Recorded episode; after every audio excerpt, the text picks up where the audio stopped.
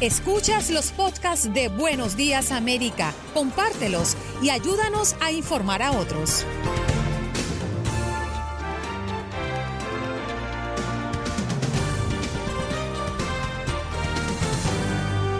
En el podcast de Buenos Días América hablamos sobre el aniversario de la Estatua de la Libertad. Además, el doctor Juan Rivera nos hablará sobre la hidroxicloroquina y si previene o no el COVID-19. Tocamos el tema del ex marín Paul Whelan, quien fue condenado en Rusia por espionaje. Y en nuestro segmento Siempre Contigo, Natalie Vedder nos dice cómo explicarle a los niños lo que es el racismo. Además, como todos los días, Jorge Hernández nos tiene toda la información desde Miami. Esto es Buenos Días América.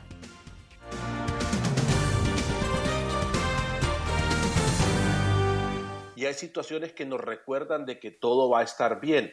No sé, monumentos, eh, algo que nosotros tenemos y en el caso de Estados Unidos, uno muy, pero muy particular, Juan Carlos.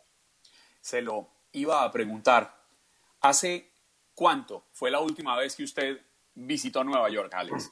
Yo estuve en Nueva York hace cuatro, no, hace como tres años, justo antes, sí, hace tres años. Mire, yo tuve la oportunidad de ir a mediados del mes de marzo, la segunda semana del mes de marzo, por allá el 10-11, cuando Nueva York comenzaba a sentir los primeros embates del coronavirus que la convertiría, convertiría a esta ciudad y a este estado en el primer foco de la pandemia en este país norteamericano. Y no pierdo oportunidad cada vez que visito Nueva York de ir a ver mi estatua, y le digo mi estatua porque era muy joven cuando leí un libro que me llamó mucho la atención y me prometí algún día pararme al lado de la Estatua de la Libertad. ¿Y por qué les estamos contando esto?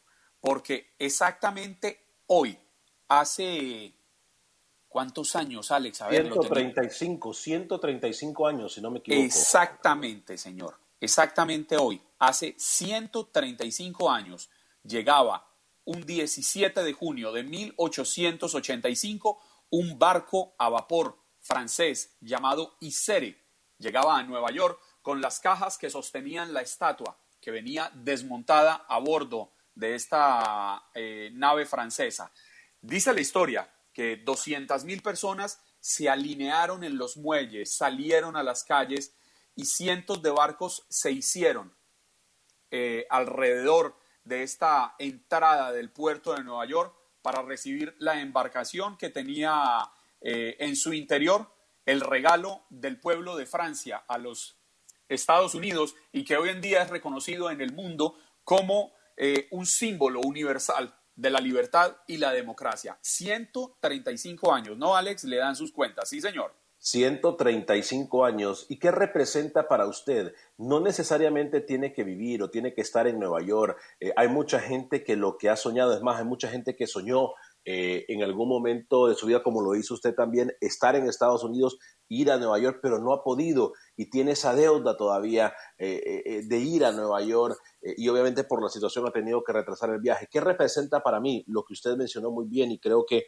el sueño, el sueño de libertad representa la unión, representa algo mucho más fuerte, una, eh, fuerza mucho mayor a nosotros que es unión, libertad, paz. Y, yo creo que para todos y cada uno de nosotros, si tomamos en cuenta lo que es más allá de la estatua, que es eh, eh, Lady Liberty, como le llaman, creo que para todos y cada uno de nosotros representa un sueño de algo, y ese sueño, ¿qué representa para usted?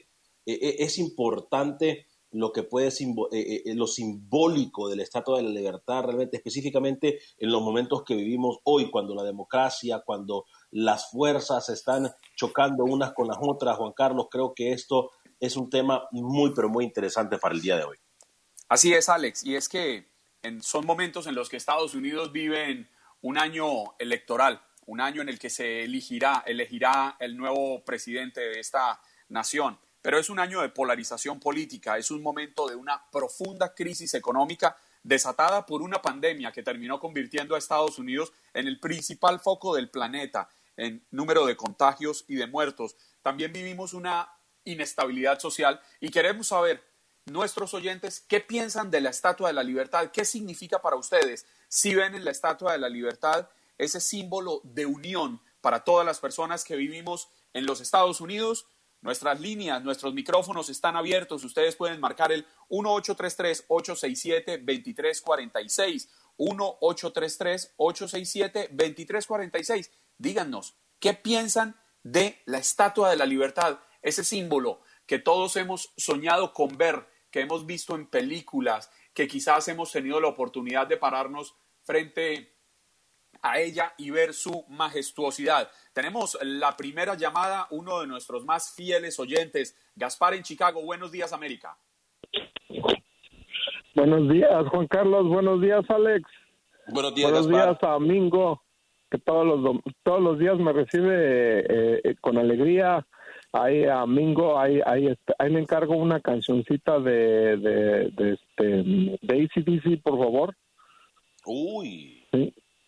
De ACDC. Eh, una, una como la de la de uh, Bells to Hell o, o, o, Highway to Hell también.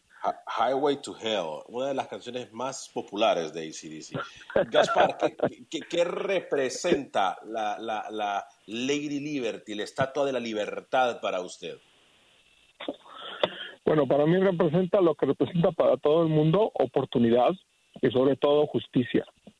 Y yo quiero explanarme ahora que tengo tiempo, porque las otras veces que he hablado se me ha restringido un poquito el tiempo y yo lo entiendo. Justicia es lo principal que tiene este país o tenía antes de que llegara el innombrable y este y es lo que más falta en nuestros países, justicia. Y tú lo ves incluso en tu programa. Ayer una, una persona este, se molestó un poco porque Juan Carlos le limitó el tiempo por razones del programa y ella lo considera injusto. Y tú te fijas que nosotros cuando consideramos algo injusto, inmediatamente nos, nos prendemos, nos sentimos ofendidos. Sí. Entonces, una de las cosas que tiene este país o que ha tenido durante mucho tiempo es que se tiene la seguridad de que si se busca justicia se va a encontrar justicia. Y es lo que estamos perdiendo con este gobierno. Cuando tú tienes una persona que se pone siempre de un lado y no toma en cuenta al otro, estás viendo a una persona que es injusta. Cuando tú eliges a una persona que es mala de por sí y decides que porque es mala de por sí va a ser bien para el país, estás siendo injusto con todos los demás. Porque tú, ¿por qué vas a apoyar a una persona que tú sabes que tiene mala conciencia, que es egoísta, que es envidiosa, que hace las cosas con retribución y venganza? ¿Y tú piensas que eso es bueno para el país? Yo eso no lo entiendo. Y, y, y, y, lo injusto de todo esto es que todo el país está recibiendo esto. Sí, y mucha gente todavía se niega a ver que este es un mal presidente. Y es un mal presidente, no porque haya gente que se oponga a él. Todos los presidentes han tenido oposición, Obama, Clinton, Reagan, y han sido buenos presidentes. Pero este presidente no sabe manejar ni la oposición, ni siquiera sabe manejar el éxito, porque cuando, es cuando tiene éxito se dedica a ofender, se dedica a pisotear a los vencidos. Y así no se puede avanzar. En este país tenemos un gran problema de injusticia y por eso es que hay gente marchando en las calles. Y este señor no quiere ver justicia, él solo quiere ver el beneficio para él, para su grupo, para los que lo apoyan. Y eso nunca va a ser bueno para nadie. Y eso va en contra de lo que representa la Estatua de la Libertad, porque la Estatua de la Libertad es oportunidad con justicia, democracia y oportunidad para que todos sean libres y tengamos las mismas oportunidades sin importar de qué color somos, de dónde venimos, si somos ricos o pobres, si hablamos español o no, si somos inmigrantes, cómo entramos a este país, cómo, cómo, uh, uh, qué cultura tenemos. Eso es lo que representa la Estatua de la Libertad y este señor no está a la altura de lo que representa. Por eso yo le digo a todo el mundo, salgan a votar, voten por Mickey Mouse si quieren, pero voten, porque la única forma de evitar que este señor se reelija es saliendo todo el mundo a votar. ¿Ok? Puede haber muchos problemas y va a haber más. Ahorita, ahorita viste las noticias respecto a lo que está pasando con la India y, China. lo que está pasando en Corea del Norte. Lo único que nos falta es que aparte de todas las crisis que tenemos, crisis de salud, crisis económica, crisis de división, crisis política, ahora lo único que nos falta es que tengamos una crisis internacional para acabarla. Cinco crisis al mismo tiempo y todavía hay gente que dice que tenemos un buen presidente. Háganme el favor. Gracias. Gracias, Gaspar, a, usted por, por ese mensaje, por su opinión. Tenemos otra llamada que marcaron el 1833-867-2346. Cheo, buenos días, América. Sí, muy buen día, con todo el respeto que ustedes se merecen. Verdaderamente, pues aquí hay una política de intereses económicos, intereses de que todo el mundo eh, se necesita. Lamentablemente este país es económicamente interesado, sea tu padre, tu madre, tu hijo. Lamentablemente ustedes tienen que comprender. Aquí todo el mundo ha venido eh, por asuntos económicos. Y aquí no vengan a decir que nada, que yo soy de la política, no, todo el mundo. Aquí, mira, ahí por ejemplo, tiene mucha eh, expectativa de mucho analista político. Cheo, gracias por su llamada. Ustedes marquen el 1833-867-2346, nuestro tema del día. ¿Qué significa para ustedes la Estatua de la Libertad? Si es ese símbolo de unidad, ese símbolo de unión que debería existir entre todas las personas que vivimos en los Estados Unidos.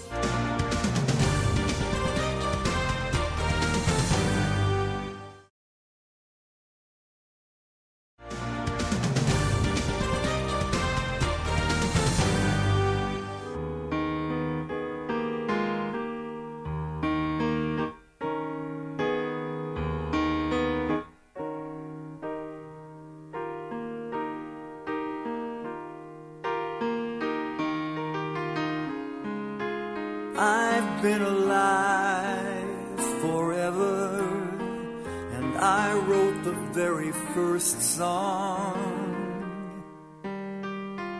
I put the words and the melodies together.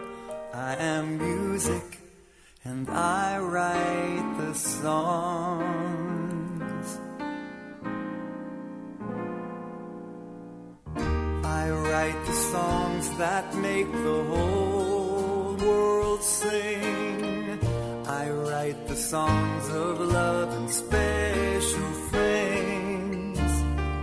I write the songs that make the young girls cry. I write the songs, I write the songs. Despierta cada mañana con Buenos Días América, aquí en tu DN Radio. Vivimos tu pasión. Deep with you. Ah. Qué rico. Está romántico, don Alex. Uf, mire, escuche, escuche. No. Oh. 77 años, ¿no? I'm young again even though I'm very old. Estoy joven nuevamente a pesar de estar viejo. Uf, hermano. No, no, no, no. No, no, no. Domingo sí sabe, ¿eh? Sí sabe, sí sabe Domingo. Domingo sí sabe.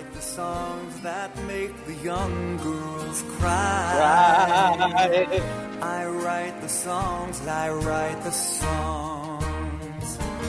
Oh, my music, music make me dance. Juan Carlos, qué rico, ¿eh? Buenos días, América. Buenos días, América. 42 minutos después de la hora, 42 minutos después de la hora. Estamos eh, recibiendo sus llamadas en el 833-867-2346, 833-867-2346, 135 años. Llegó, hace 135 años llegó la Estatua de la Libertad y qué representa para usted. Puede llamarnos, no importa si usted eh, eh, cree que es muy sentimental o que nos va a expresar. Por ejemplo, yo lo digo sinceramente, Juan Carlos, una vivencia personal. Eh, nosotros vivimos en una familia, pues muy trabajadora y cuando mi madre tuvo la oportunidad de, de venir a Estados Unidos, siempre ella decía que soñaba con venir a Nueva York a ver la Estatua de la Libertad. Y yo me acuerdo que en una ocasión ella de trabajo tuvo que venir a Estados Unidos, precisamente a Nueva York. Y lo primero que hizo fue tomarse una foto. En aquellos tiempos las fotos no eran como ahora, ¿no? no eran instantáneas, sino que esperó llegar a Honduras para revelarla y, gozamos con esa foto por la cara que tenía la señora Sandra, una cara de alegría como que era una niña con juguete nuevo.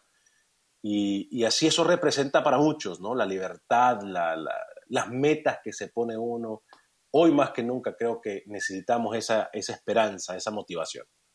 ¿Sabía usted, Alex, que la construyeron en fragmentos y cuando llegó a Estados Unidos venía embalada en cajas, dividida en 350 piezas? Cuando llega en aquel año de 1885, como les estamos diciendo, un 17 de junio del año 1885, hace 135 años, 350 piezas que comenzaron a ser armadas en Liberty Island. Eh, y de allí, pues se convirtió en este símbolo de unidad, que es lo que estamos preguntándole a nuestros oyentes hoy. ¿Consideran ustedes que la Estatua de la Libertad es el símbolo de unión que tenemos todas las personas que vivimos en esta gran nación? Así es. Óigame, ¿sabes que antes de ir a las llamadas, eh, la canción esa de Barry eh, Manilow, it's, uh, Barry Manilow, it's, uh, es, es, muy bonita, ¿no? Esa parte donde dice, estoy joven a pesar de estar viejo. Qué interesante, ¿no? Eh, ahí sí había letra, ahí sí había música. usted, usted insinúa que no hay letra en algunas canciones de hoy en día. No, yo no insinúo. Usted lo asegura. es, la verdad, lo confirmo. ¿Usted no ha escuchado las canciones que están ahora? Sí, sí, sí, sí. Yo soy un romántico empedernido, me quedo con la música de hace unos años y independiente de que hoy en día hay algunas canciones que me parecen eh, bonitas, prefiero las de hace 15, 20, 30 años. Oiga, tenemos más llamadas, personas que han marcado el 1833-867-2346 y los invitamos a que opinen del día. La Estatua de la Libertad es ese símbolo de unidad que debería existir entre los estadounidenses. Filiberto, buenos días, América. Sí, muy buenos días. Miren, a mí la Estatua de la Libertad me devolvió la fe y me dio una identidad que había perdido yo del país de donde vengo, que es México, porque allá la libertad me la robó ah, el gobierno y también la población que no quiere respetar las leyes allá. Y aquí vine y esa misma estatua, cuando la miré y empecé a ver su historia, me retó a ser una persona de bien y respetar las leyes. Y gracias a eso, este gran país es lo que es. Me dio la libertad, como les digo, y me dio una esperanza como inmigrante que habíamos perdido en esos países de donde venimos, que desgraciadamente, por lo que parece, nunca van a componerse. Y hay que respetar una cosa que tiene esa estatua de Estados Unidos. Por lo mismo se le llama la estatua de la libertad. Todos tenemos la libertad también. Si no estamos a gusto en Estados Unidos, también tenemos la libertad de podernos ir a donde queramos en el mundo. A ver, a ver, a ver, a ver, a ver, permítame, permítame, permítame, permítame, Filiberto, Dígame. yo le voy a hacer una pregunta a usted. Eh, ¿Por qué? Y se la voy a hacer así como usted declaró y se la voy a hacer así como yo también soy declaro.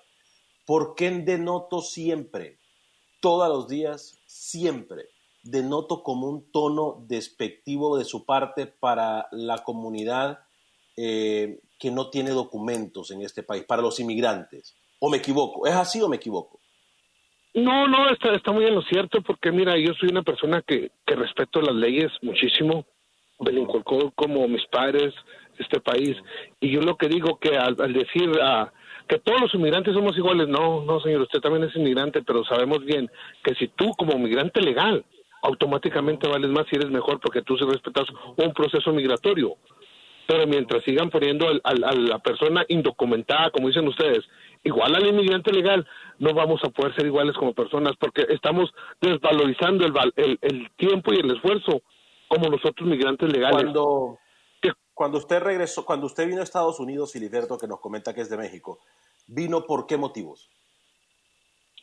porque aquí hay, puede haber libertad y, tener un mejor futuro, porque en mi país, México, allá sí tienes, allá te van a raptar, te van a robar, no te van a ayudar. ¿Y usted cuando llegó tuvo el privilegio y la dicha de venir con documentos de residencia o ciudadanía ya listos? No, mira, yo llegué con permiso de trabajo. Hay un proceso muy sencillo que puedes llegar con permiso de trabajo con el tiempo. Si tú eres buen trabajador, te, te enseñas el idioma, toma un tiempo, te haces residente legal y con el tiempo te haces ciudadano de Estados Unidos. Es simplemente un, un proceso. Pero mientras haya personas, ahora sí que no quieren ni sacar su acta de nacimiento, sacar una identificación para empezar un proceso migratorio hasta en su país o ir a una embajada, nunca van a poder solucionar ese problema. Porque eso no es culpa de Estados Unidos, señores. Ustedes bien lo saben, que es de la misma persona que toma la decisión de entrar ilegalmente a un país. A ver, yo, yo, yo, yo quisiera opinar respetuosamente, Filiberto. Dígame. No es culpa de las personas, es culpa de los gobiernos, de gobiernos corruptos, de gobiernos que han permitido eh, fenómenos violentos, de gobiernos que han roto sociedades, de gobiernos que no han tenido mano firme para acabar con la corrupción, que se roba los dineros de las personas más desfavorecidas. No es culpa de las personas que tienen la inmensa e imperiosa necesidad de buscar un mejor futuro, como lo hizo usted. Usted llegó a Estados Unidos, por lo que le estoy entendiendo, buscando seguridad, buscando tranquilidad, buscando futuro. Un documento de identidad no lo convierte en mejor ser humano que una persona que no tenga un documento de identidad o un estatus legal migratorio. Ese me disculpa usted. permítame termino, Filiberto. Ese documento lo hace usted un ciudadano con una serie de beneficios en los Estados Unidos y de gracias como, lo, como las doy yo de poder estar, tener un estatus legal en Estados Unidos. Pero no soy mejor persona que el hombre o que la mujer que trabajan a diario sin documentos por construir esta nación. Esta nación es construida por inmigrantes. Esta nación es construida por personas que han llegado en busca de esas libertades que representa la estatua de la libertad de la que estamos hablando hoy. Yo lo que no puedo entender es cómo uno puede decir que por tener un documento de identidad es mejor persona. Yo le voy a hacer una pregunta a Filiberto. ¿Y por qué hago esto? A ver, y, a lo mejor me estoy saliendo del guion. Mil disculpas al pedado, mil disculpas a Gregor, mil disculpas a todos y cada uno de ustedes. Pero yo estoy aquí en este programa en esta semana y la otra, y, a lo mejor, este, este, es mi casa, yo me siento como en mi casa y, tengo, y creo que eso me da el derecho a preguntar, porque yo no entiendo cómo una persona puede tener tanto odio en contra de nuestra misma raza. Yo le voy a hacer una pregunta a Filiberto. Yo tuve la oportunidad, y digo la bendición, más que oportunidad, mi madre siempre, yo nunca, mi padre yo lo miraba solamente por televisión, yo, mi padre yo no tuve ninguna relación con mi padre, y no me da pena decirlo. Yo tuve una supermadre que la miré trabajar duro, y la miré trabajar y comiendo eh, desde una tortilla con limón y sal porque no había en la mesa nada que comer a, y, a llegar a ser una diplomática eh, en Honduras. Y por eso fue que nosotros llegamos a este país. Entonces yo le hago una pregunta a Filiberto. ¿A mí me hace mejor persona el haber llegado con un estatus diplomático a él que llegó con un permiso de trabajo? Yo creo que no es justo que nosotros cataloguemos o señalemos a una persona simple y sencillamente porque está en este país. Es más, yo lo invito a Filiberto a ponerse en el zapato de aquella persona que sin documentos sale a buscar trabajo y sabe cómo, sale a cómo alimentar a la familia.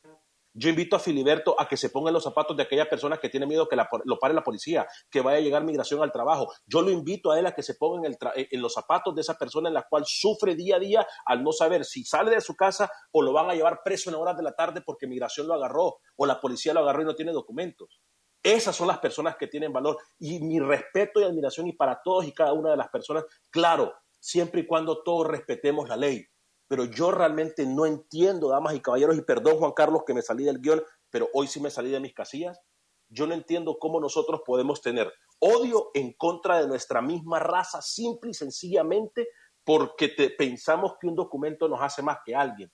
Me van a disculpar, yo no entiendo eso, ni voy a permitir que en mi presencia se hable así de las personas que hoy por hoy sudan y han venido a este país porque los gobiernos de, Centroamérica o de Latinoamérica en general son unos corruptos, porque los gobiernos europeos viven en guerra, porque los gobiernos, en, por ejemplo, como en Cuba, no tienen libertad, por ejemplo, como Nicaragua, en Honduras se vive una situación súper dura. Yo invito a Filiberto, dicen que viajar nos hace menos ignorantes. Yo invito a Filiberto que ponga un paso en los pueblos y que vaya a visitar una casa en donde no tienen ni siquiera maíz para hacer tortillas, tienen que comer sal las personas porque no hay nada más que comer. ¿Dónde queda nuestro factor humano? Me van a disculpar, señoras y señores. Yo no puedo, Juan Carlos, me disculpa, ¿eh? No puedo. Lo entiendo, mi querido Alex. Sigamos con, eh, si Filiberto está en la línea y quiere redondear su idea. Sí, quiero nomás a usted nomás decirle, porque usted dijo de esos países que venimos, que el gobierno robó la libertad, el gobierno ha hecho esto y lo otro. Sí, eso lo sabemos muy bien, por eso nos salimos. Pero sabemos también que al llegar a este país hay un proceso, señores. No confundamos a las personas porque por eso siguen llegando así. A la buena de Dios llegan a sufrir más. Aquí, como está diciéndome la otra persona que dice, no, es que aquí trabajan, se levantan y trabajan y, están sufriendo porque fue que llegue migración. Bueno, señores, entonces, ¿por qué no decirles, miren, por favor, hagan un proceso, infórmense, busquen información en sus países aquí antes de, entrar, no, no, entren por la frontera ilegalmente porque automáticamente se van a, es, un crimen aquí en Estados Unidos. ¿Por qué seguir confundiendo a las gentes? Filiberto, se nos acaba el tiempo, 6.54 minutos de la mañana, nos vamos ya en segundos a un corte comercial.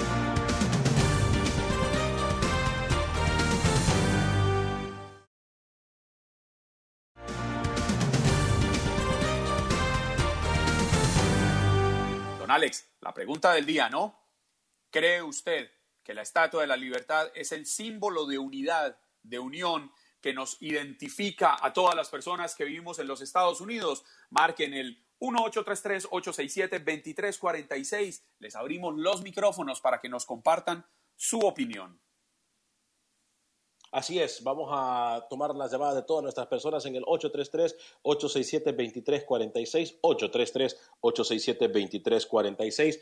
Eh, gracias de verdad por, por llamarnos, gracias de verdad por compartir. Eh, cuando estamos en Facebook nuestra transmisión. Gracias por sus palabras, gracias por escuchar, simple y sencillamente muy, pero muy agradecidos con ustedes. No tenemos palabras para demostrar ni para decirle lo agradecido que estamos. Vámonos entonces con Ignacio, luego Carlos, Manuel, Jorge y María, en ese orden, rapidito para que respetemos el tiempo de todos y cada uno de nosotros, de ustedes, por favor.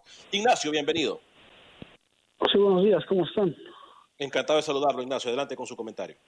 Ok, ok, rápido. Este, hay dos cosas que me hicieron llamar. Uh, una cosa que me hizo llamar hoy temprano. Uh, la primera fue una persona que dijo hace 12 minutos atrás que los hispanos aquí no tenían que ver, no, tenían nada que ver con la fundación de los Estados Unidos, Estados Unidos, pero está bien, bien equivocado, ya que los hispanos han estado aquí desde antes que esta nación se hubiese creado. Eso es algo que debe de saber él. O, lo ignora o no sé qué. Eso me, molestó, en verdad. Para muestra un botón, el estado de Texas. Eh, los mexicanos han estado aquí 100 eh, años antes que, Estados Unidos existiera para pronto. Fácil, así. Esa es una.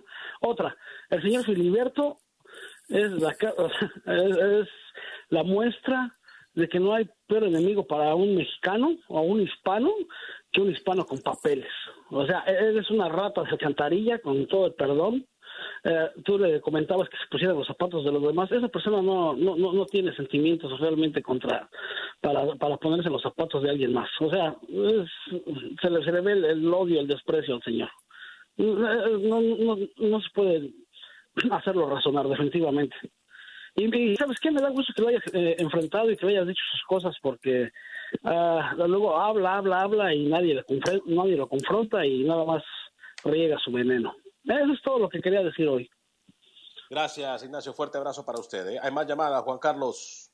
Sí, señor. Está en la línea Carlos, quien marcó el 1833-867-2346. Carlos, buenos días, América. Buenos días. Buen día. buenos días. por favor. Sí, soy yo, Carlos. Soy yo, ¿verdad? Sí, señor. Claro, Carlos. Lo escuchamos. Bienvenido. Ok. Sí, caballeros, buen día, caballeros. Miren, me da gusto que el señor Venegas, que es de Houston, y el señor ah, que lo acompaña, que lo puede guiar. Uh, estoy, mira, decía mi, decía mi madre que, que uh, ay, perdón, la palabra se me fue. hay, hay males, hay males necesarios, a veces hay males necesarios con los que tenemos que convivir. He estado oyendo a este caballero durante muchos días y yo pensé que habían cambiado el formato de, de- del programa, de interactuar con la persona, por lo menos darle la oportunidad a ustedes de opinar. Y con el respeto de la señora Andreina, no lo, no lo, no la vi que le, que le enfrentara a este caballero que habla. Y me da gusto que ayer el señor Venegas lo trató de hacer, aunque después de que ya colgó el, otro caballero Filiberto. Mira, yo soy ciudadano americano, hijo de padres mexicanos, pero estas personas a veces sí dan un poco de pena, porque cuando los digas que con un papel creen que, que, que ya lo tienen todo, bueno, ah, no, no me gusta ni comentar. Yo tengo la ciudadanía, pero para mí yo no soy más ni nada, ni menos que alguien más, que un blanco, que un moreno, que un hispano. Ah, yo no yo no sé medir las personas por sus documentos. Y, y pero esta persona me encantó que lo enfrentaran que le dieran digamos una cachetada con guantes blancos señor Venegas y señora a, a- Aguiar. Eso es todo lo que quería decirles. Me encantó no cambiaban el formato del programa.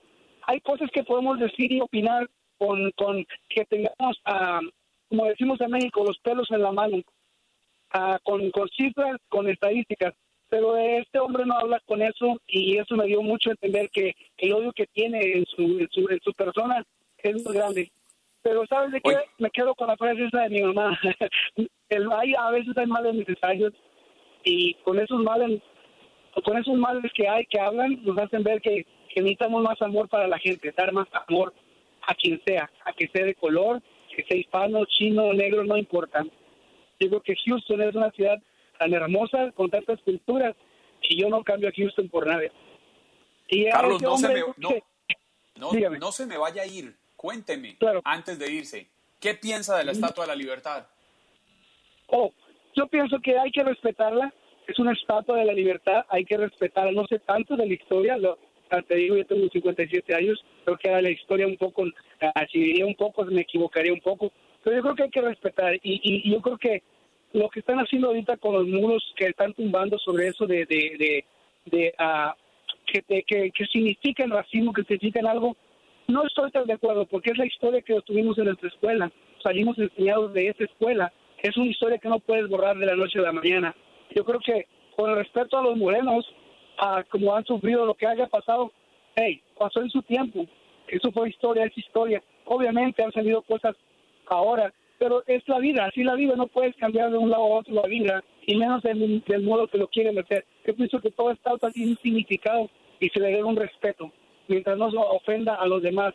Yo creo que tener una estatua de la libertad no es ofensa, al contrario, es la libertad, por eso estamos en este país, mis padres llegaron a este país, yo nací aquí por la gracia de Dios, pero mis padres fueron ah, ilegalmente, como dijo el hermano el, caballero, no fueron a fueron indocumentados, no ilegales, pero bueno, así se quiere expresar él. Hay que respetar las- los muros. Gracias. Yo creo que la gente, la gente de color se está yendo muy, muy al extremo y no puedes cambiar la historia de un día para otro. La historia ahí está. Gracias, Carlos, ¿eh? Gracias, Carlos. Ahora tenemos a Manuel en la línea, así que vamos a escucharlo. Manuel, ¿cómo estás? Buenos días. Buenos días. Sí, mira, este qué bonito tema pusieron en esta mañana. Por ejemplo, la, Estatua de la Libertad, pues es un símbolo de la libertad. Mira, para mí la verdadera democracia es la de Francia, la que se fundó, porque hoy ni en Francia la respetan, que es fraternidad, liber- libertad e igualdad. En esas tres frases se compone la, la frase que quedó después de la Revolución Francesa. Y, y aquí Estados Unidos este, tiene el sistema de gobernar cuando Inglaterra ah, gobernaba el rey, cuando los reyes católicos tenían poder. Y después de la Revolución Francesa les quitaron el poder a los reyes y quedaron los primer ministros de, de la ciudad. Y aquí en Estados Unidos, mira, personas como ese Filiberto, ¿cómo se llama? Esta Sí, señor. tierra es bonita, pero ellos son los que la ensucian. Una persona como esa, con, con su lenguaje, con su, su mal este deseo para, para los pues sí para para nosotros para todos los que habitamos en, en este país este país es bonito pero personas como como ese hombre son las que lo descomponen aquí en, México, donde pisan esas personas, son los que descomponen los países. Gracias por su llamada, mi estimado Manuel. ¿eh? Juan Carlos, tenemos- vámonos con- te, te- eso le iba a decir, por favor, adelante, Alex. Tenemos a Jorge. Bienvenido, Jorge, en el 833-867-2346. Gracias por llamarnos. ¿Cómo está? Buenos días a, a toda la audiencia, Alex, a Andreita y a Juan Carlos. Ah, gracias por atender mi llamada y gracias por dejarme expresar lo que lo que quiero expresar para, para millones de audiencia que hay aquí en Estados Unidos y, y fuera de las fronteras. El, um, um, Alex, yo me identifico con las palabras que usted dijo de lo que de lo cómo resurgieron ustedes en Honduras y cómo pudieron llegar aquí y que no se acuerda de lo ah, perdón que que se acuerda bien de, de las situaciones que pasaron situaciones agónicas. Yo esas situaciones las pasé en mi país yo también soy de Centroamérica no soy de un país soy centroamericano me identifico con todos ellos ok Am, está eh, yo vi a mi mamá llorar porque no tenía que darnos de comer, porque éramos seis. all right. Y la vi sufriendo, eso no se me quita de, de mi cabeza, ¿me entiende? Y eh, tuve que, tuvimos que salir así, a, a- fuimos abandonados por el papá de nosotros, la vida es muy dura allá, no, gobierno tras gobierno, ¿me entiendes? Eran unas porquerías de gobierno, ¿me entiendes? Que nos dicen el país de la primera democracia cuando era un país que estábamos pasando hambre y que está sufriendo el crimen, un país hoy en día, un país que hay gran juventud que da lástima pidiendo dinero ahí en los semáforos, ¿me entiendes? Para poder ah, sobrevivir con un montón de drogaditos, es lo que hay, lo que llaman piedreros. Right. De ahí yo decidí emigrar a este país porque ese país a mí no me ofrecía nada, ni a mis hijos, ni a nadie. Me ofrece nada, lo único que hay es los gobiernos malos. ¿Cómo es posible que un ministro de transportes, cuando yo estaba pequeñito, era ministro de transportes, yo oía ese nombre, y hoy en día es ministro de transportes de ese país, arriba con 70 años. ¿Qué está haciendo ahí esa persona? ¿Cómo, qué va a progresar un gobierno así? Si lo único que hizo fue cargarnos de, de impuestos con un paquete fiscal ahí que nos está ahogando, ¿ok? Es imposible, me vine para aquí, para Estados Unidos, emigré, y este país me enseñó a respetar, y a respetar a los demás, y a portarme bien, y que con el trabajo y con la lucha se sale adelante, y no necesité nunca una ayuda de este país, yo mismo con mi salud que tengo, gracias a Dios, con mi, con mi ah, ganas de echar para adelante, de desarrollar las ideas que, que yo tenía en mente, que este país me dio la oportunidad, la libertad de poder decir, ya voy a hacer esto, lo que yo quiera hacer en ese país lo hago bajo las leyes, bajo el respeto de todo el mundo, hay libertad para todos, hay oportunidades para todos, este es el país de los sueños. Y cuando he ido a la Estatua de la Libertad, he podido mirar la grandeza de ese país. Justamente estoy por aquí al lado de la Estatua de la Libertad y siempre que paso por aquí, porque soy camionero, puedo mirar la Estatua de la Libertad y puedo decir, este es el símbolo que nos representa la libertad. Quisiera que toda Centroamérica, Sudamérica, todos los países del mundo tuvieran la oportunidad que tenemos aquí en este país, pero desgraciadamente los gobiernos de allá trabajan para ellos mismos, nos imponen una carga de, de impuestos, una carga de leyes, y una carga de multas, ¿me entiendes? Pero e- a ellos son intocables. Gracias, Jorge. Jorge.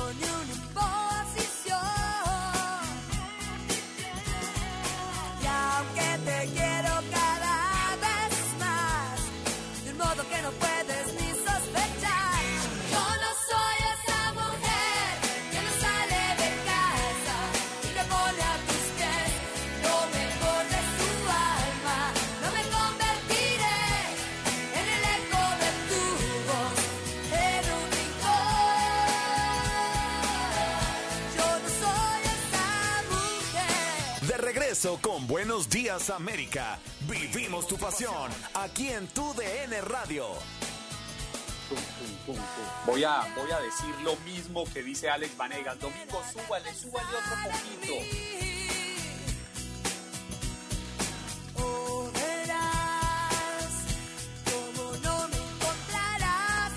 Ustedes la están oyendo. Yo no soy esta mujer, Paulina Rubio. Hoy está cumpliendo 49 años, pero parece de 20. Le voy a hablar.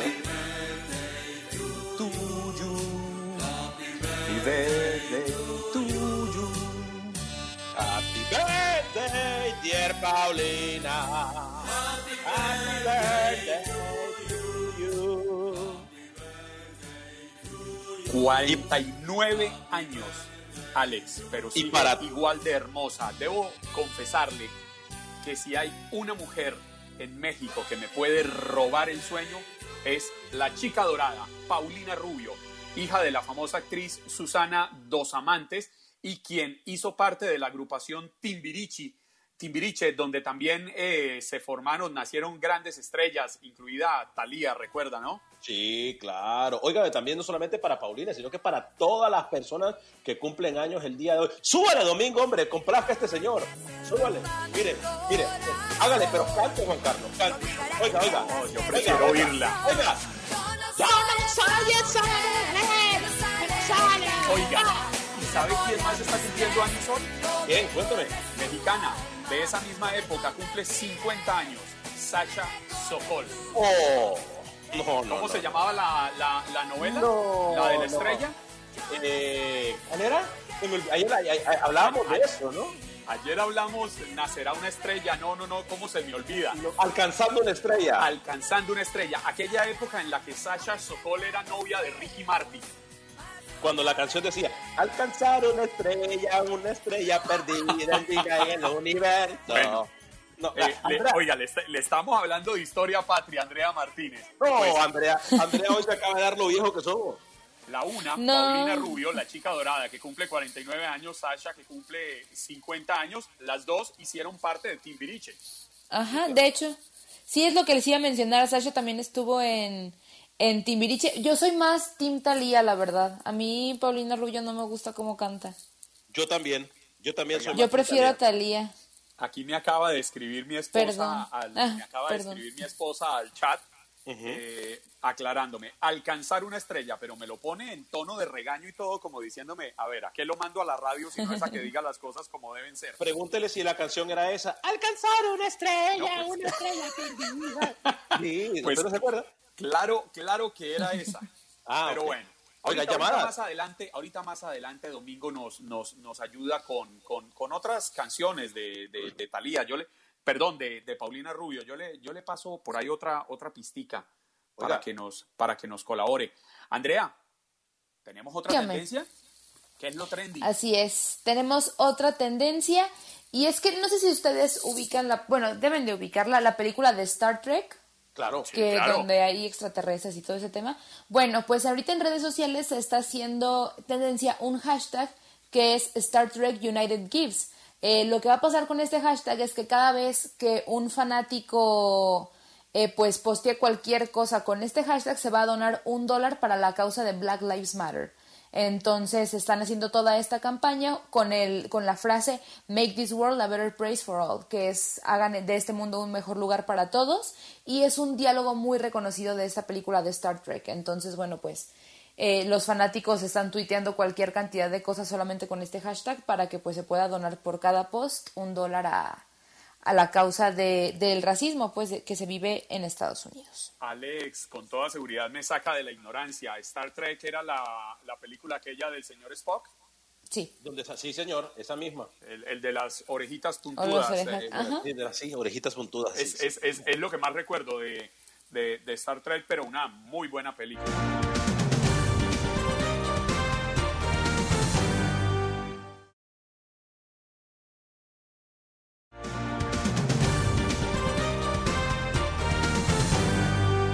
Ya listo para decirnos qué es lo que pasa en un sector tan importante del país. Nuestro gran amigo Jorge Hernández, Juan Carlos. Sí, señor, de Noticias 23 de Univisión. Jorge, paisano, buenos días, América. Hermano Juan Carlos, hola, ¿qué tal? Muy buenos días, saludos a todos desde nuestros estudios aquí de Newsport, los estudios de Noticias de Univisión en la ciudad de Doral. Saludo a la gente que me escucha en Chicago, allá viví 15 años. ¿Cómo están el día de hoy? Bien, señor, preocupados. Eh, Florida sigue disparado el tema del coronavirus, más de 2.700 casos en un solo día. Sí, señor, el sábado tuvimos el récord hasta ahora de la pandemia, fueron más de 2.800 casos. Esta es la segunda cifra más alta desde que iniciamos esta pandemia en el mes de marzo, 2.783 casos para ser exactos. Una cifra alarmante. A pesar de esto, el gobernador de la Florida, Ron DeSantis, ha dicho que no retrocederemos. Eso es lo que dijo, no retrocedemos obviamente está hablando sobre la reapertura económica y las decisiones que se han tomado en los últimos días para reabrir más negocios y entrar ya en la fase 3 de reapertura. Dijo De Santis que no van a detener los esfuerzos para en estos momentos seguir reabriendo la economía del Estado. Mientras ha dicho también que todos estos nuevos casos se deben a que simplemente han aumentado los sitios donde se están haciendo las pruebas del coronavirus. Mm. Oiga, y es que, perdón Alex, el solo ejemplo de lo que sucedió en Jacksonville, donde una mujer eh, fue a, una cena con 15 amigos y todos se terminaron contagiando en el bar. E incluso no, solo eso, los nueve, de los meseros, también y de los cocineros resultaron afectados por el coronavirus. Total, casi 30 personas afectadas en un solo, en, una, en, un, en un sitting, como se dice, en una pequeña visita. No podemos bajar la guardia, Juan Carlos. Yo creo que estamos entrando en esta fase Mucha gente obviamente dice que si no se abren los negocios nos vamos a morir de hambre y que la ayuda del gobierno no va a ser posible continuarla. Pero hay que tener un balance entre todo, entre las autoridades de salud y las autoridades eh, locales, que obviamente pierden popularidad al momento de mantener cerradas no solo los negocios, sino también los lugares de recreación, que llevábamos tres meses casi encerrados. Jorge, ¿se sabe eh, si la reapertura se exigirá eh, las máscaras tanto para establecimientos comerciales como para los clientes? Vamos, te digo una cosa, aquí estamos en fase 2 todavía. Algunos negocios no reabren, ya dijeron, los, por ejemplo, el alcalde de la ciudad de Miami, Francis Suárez, el alcalde de Miami Beach, Dan Gilbert, y el alcalde del condado de Miami, de Carlos Jiménez, dijeron que por ahora no íbamos a entrar en la fase 3, donde quizás ya no se tenga que exigir más el uso de la mascarilla. También veíamos las decisiones de las aerolíneas que van a, anunciaron que iban a poner a las personas en la lista negra aquellos que no respetaran esa, esa restricción de usar mascarillas durante los vuelos. Así que permanecemos en fase 2 aquí en el sur de la Florida, a diferencia de muchos lugares. Hoy estaba leyendo el reporte de que 21 estados de la nación están, eh, están presentando casos de coronavirus, mientras otros 21 estados han bajado. En algunos otros han mantenido estables o simplemente han desaparecido. Jorge, muchísimas gracias por estar aquí con nosotros como cada mañana no, gracias a ustedes por este contacto diario y buenos días, América. Es el país donde vivimos, el país que adoramos y amamos.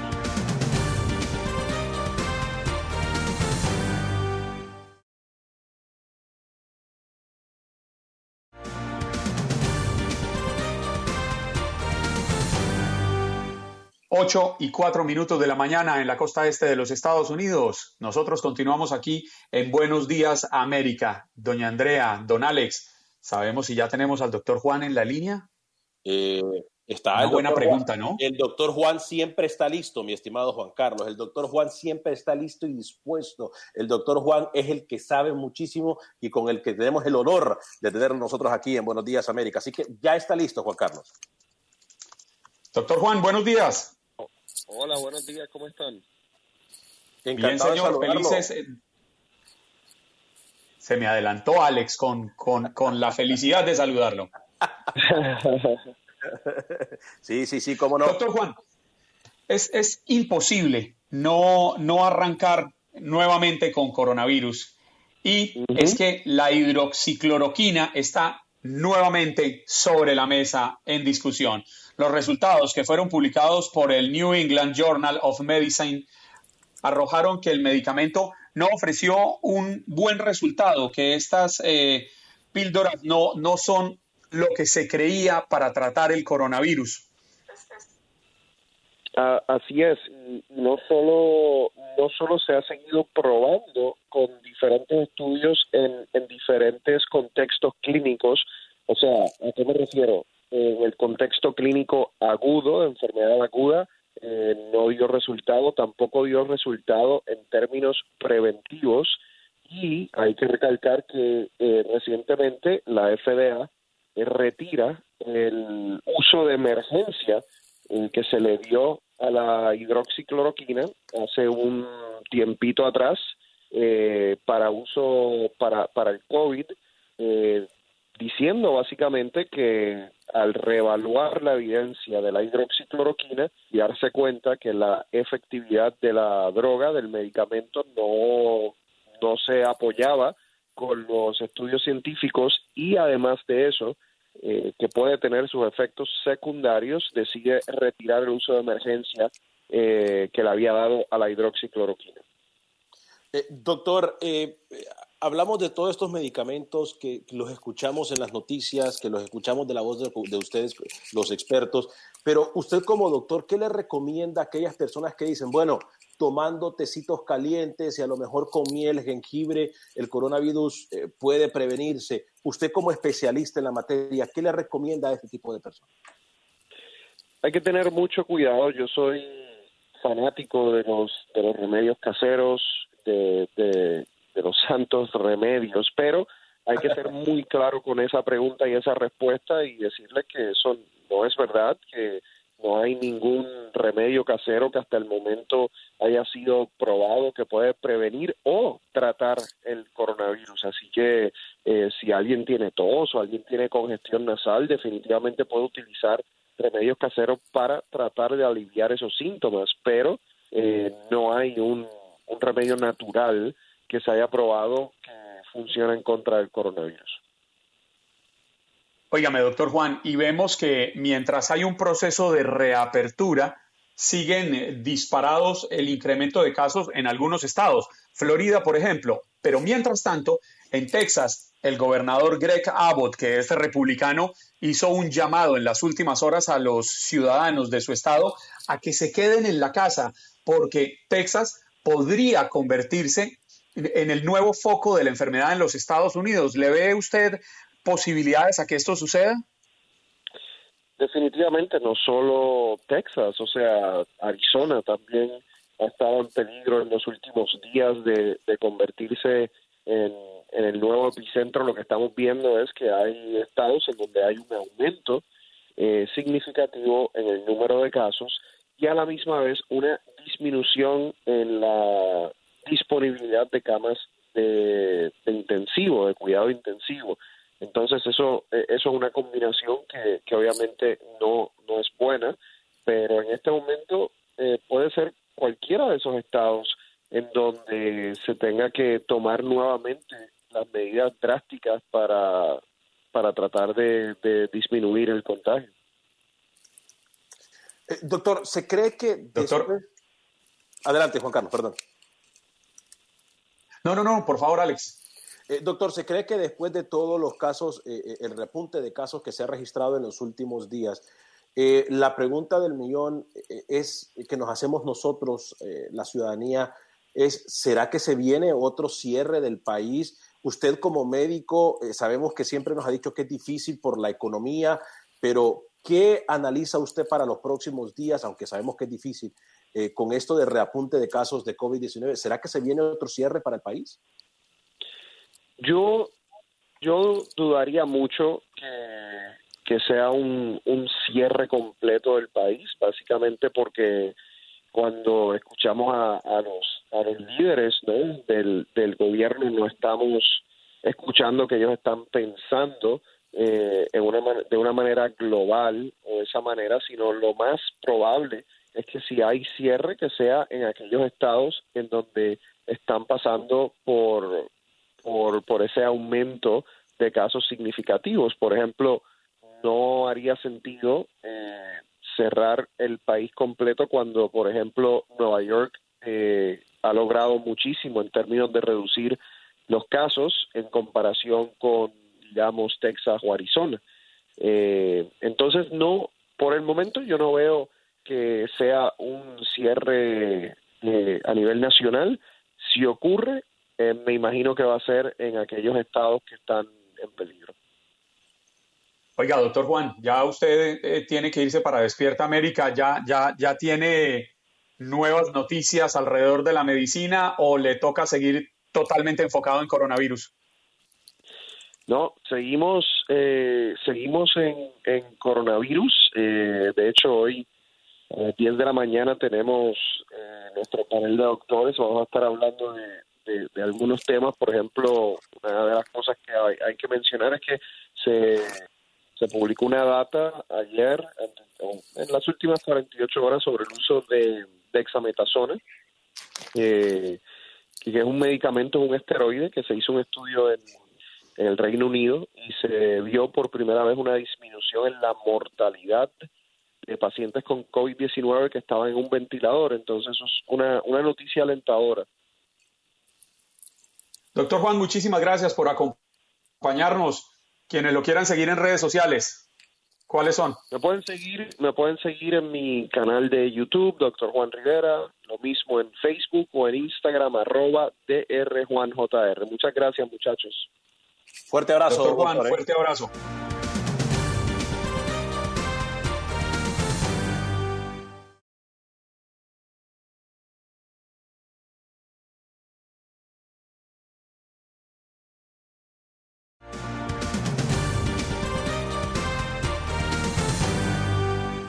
Sí, señor. Como les veníamos anunciando antes de irnos al corte de comerciales y lo hablamos en el Facebook Live mientras en la radio estábamos en la pausa, eh, una corte rusa condenó a Paul Whelan, nacido en Canadá y ciudadano de los Estados Unidos, a 16 años de prisión por cargos de espionaje, una condena que el acusado tachó de tratarse de política.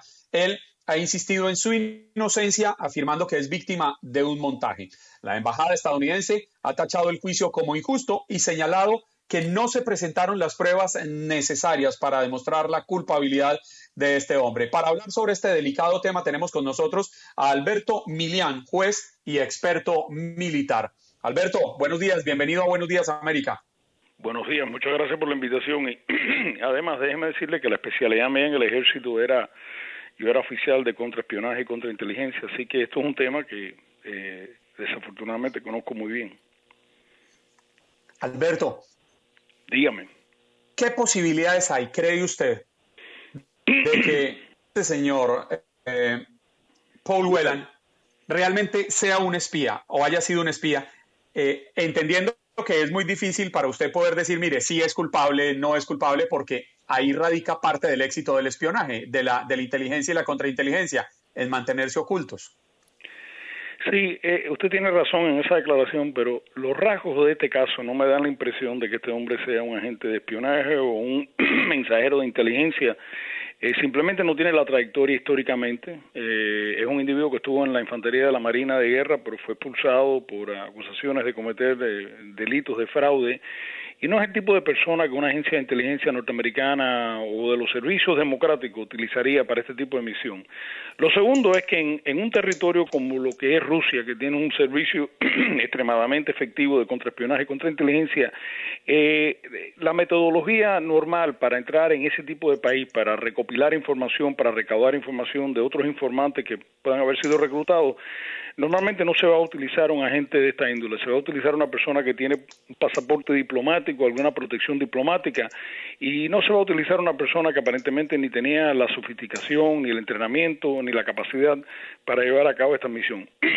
Esto me parece a mí que es algo típico que ocurre en los países comunistas o en los regímenes totalitarios, como en Irán. Es un individuo que ha sido eh, eh, emboscado, eh, eh, quizás se le creó el montaje o se le preparó la cama para crear la situación y ha sido falsamente acusado y condenado y entonces lo que se va a utilizar a él para algún tipo de intercambio de, de, de preso.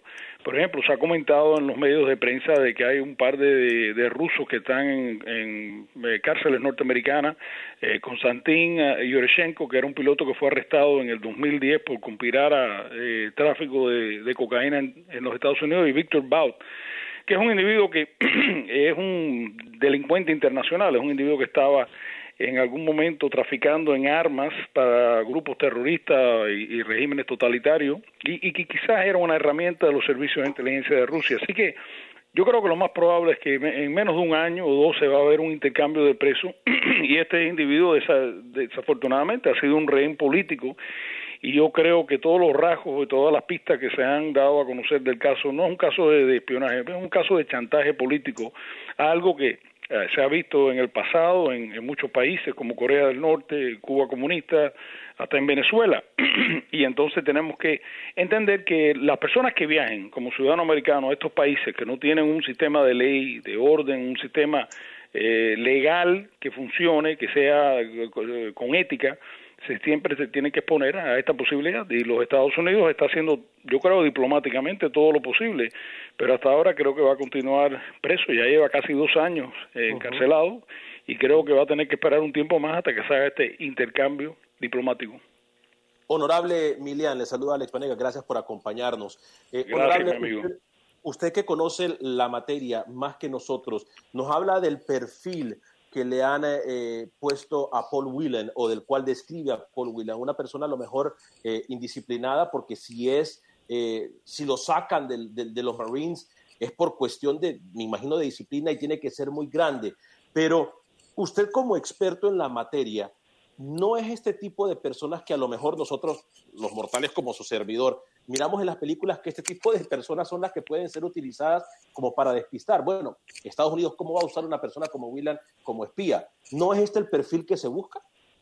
No, porque uno está buscando un, un, agente, un oficial. Él no es un informante. Recuérdense que la gente se equivoca. Cuando uno dice un, un agente y un oficial. El oficial de inteligencia es el que recluta a los informantes. Sí, claro, un informante puede ser un borracho, puede ser un drogadicto, puede ser una persona con 20 defectos, pero, pero cuando uno es oficial de inteligencia, es decir, el que está manejando al informante, eh, es una persona que tiene que tener disciplina, integridad, tiene que tener las características de mantener eh, una vida intachable, prácticamente una integridad intachable, y este hombre no llena los recursos para ser un oficial de inteligencia. Supuestamente, para los que están escuchando, lo que se le acusa a él es haber recibido información secreta o confidencial de un oficial de inteligencia de Rusia.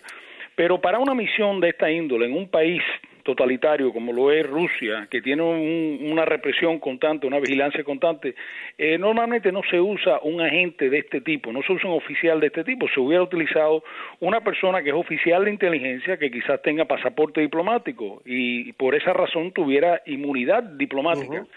Lo que se llama el agente que está en el clandestinaje total, el oficial que está en el clandestinaje total, normalmente va a operar en lugares donde no hay la peligrosidad que sea capturado y sea eh, torturado y sea quizás ejecutado, eh, casi siempre se va a utilizar algún tipo de protección diplomática en, donde existe la más, más, grande peligrosidad. Entonces, por la trayectoria de él, de haber estado eh, expulsado de la infantería de la Marina por una conducta involucrando un intento a robar diez mil dólares, creo, y después también supuestamente usando un número de seguro social falso, eh, no llena el perfil de lo que es un oficial de inteligencia. Y como informante tampoco llena e-, ese requisito porque el individuo no tenía acceso a ninguna información confidencial.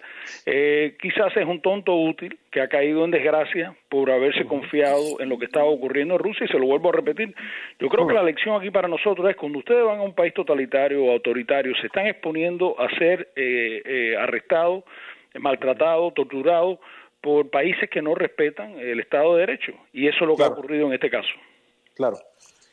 Alberto, sabe que eh, usted toca un tema que me llama mucho la atención porque yo siempre he pensado lo mismo. Cuando a las personas las capturan con cargos de espionaje, muchas veces se habla de que se convierten en moneda de intercambio. Y usted menciona dos nombres, uno de ellos que es muy poderoso y es el de Víctor Baut. Víctor Baut eh, fue capturado en el 2008 en Tailandia Recuerdo mucho la historia de este hombre porque era conocido como el mercader de la muerte o el señor de la guerra y dicen los expertos que la película llamada también El Señor de la Guerra, protagonizada por Nicolas Cage, es inspirada en la vida de este hombre, considerado en su momento el mayor traficante de armas del mundo, propietario de más de 12, 14 aerolíneas en el mundo, le vendía armas, incluso entiendo que vendió armas en Colombia con las que sembraron el caos y el dolor las guerrillas de izquierda en esta nación de donde yo soy. ¿Podría el gobierno de Estados Unidos intercambiar al ciudadano Paul Whelan eh, por un hombre del perfil de Víctor Baut? ¿Usted sí lo cree posible? Es decir, la peligrosidad de Baut es indiscutible. Sí, pero yo creo que va a ser difícil por Víctor Browder precisamente. El otro individuo que hablamos, que es un expiloto que estaba traficando en drogas, eh, yo creo que es más probable, pero si los Estados Unidos se permite entrar en este tipo de chantaje, entonces le está dando un precedente a muchos países del mundo.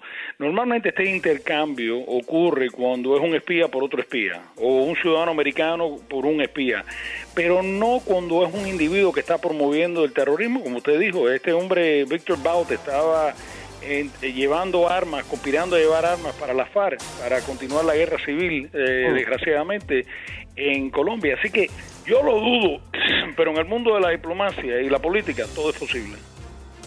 Alberto, muchas gracias por acompañarnos. Se nos acabó el tiempo. Le mandamos un fuerte abrazo y, y lo seguiremos eh, llamando para estos temas tan interesantes. Fuerte abrazo, honorable, fuerte abrazo.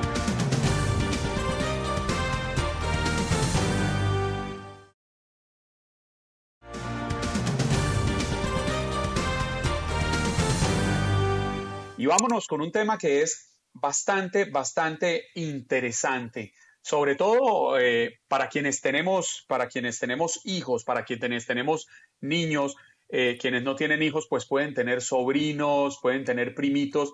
Y resulta que es en estos momentos tan álgidos en Estados Unidos de tensión social, eh, de protestas que desencadenan fenómenos violentos, pues vemos como los niños terminan absorbiendo esta realidad y no sabemos cómo explicarles, cómo llevarlos a que entiendan que estos fenómenos sociales pasan y cómo hacer para que ellos no sean afectados. Eh, para esto hemos invitado a Natalie Weather, Weather o Beder. Ella es psiquiatra de niños y adolescentes en el Child Mind Institute.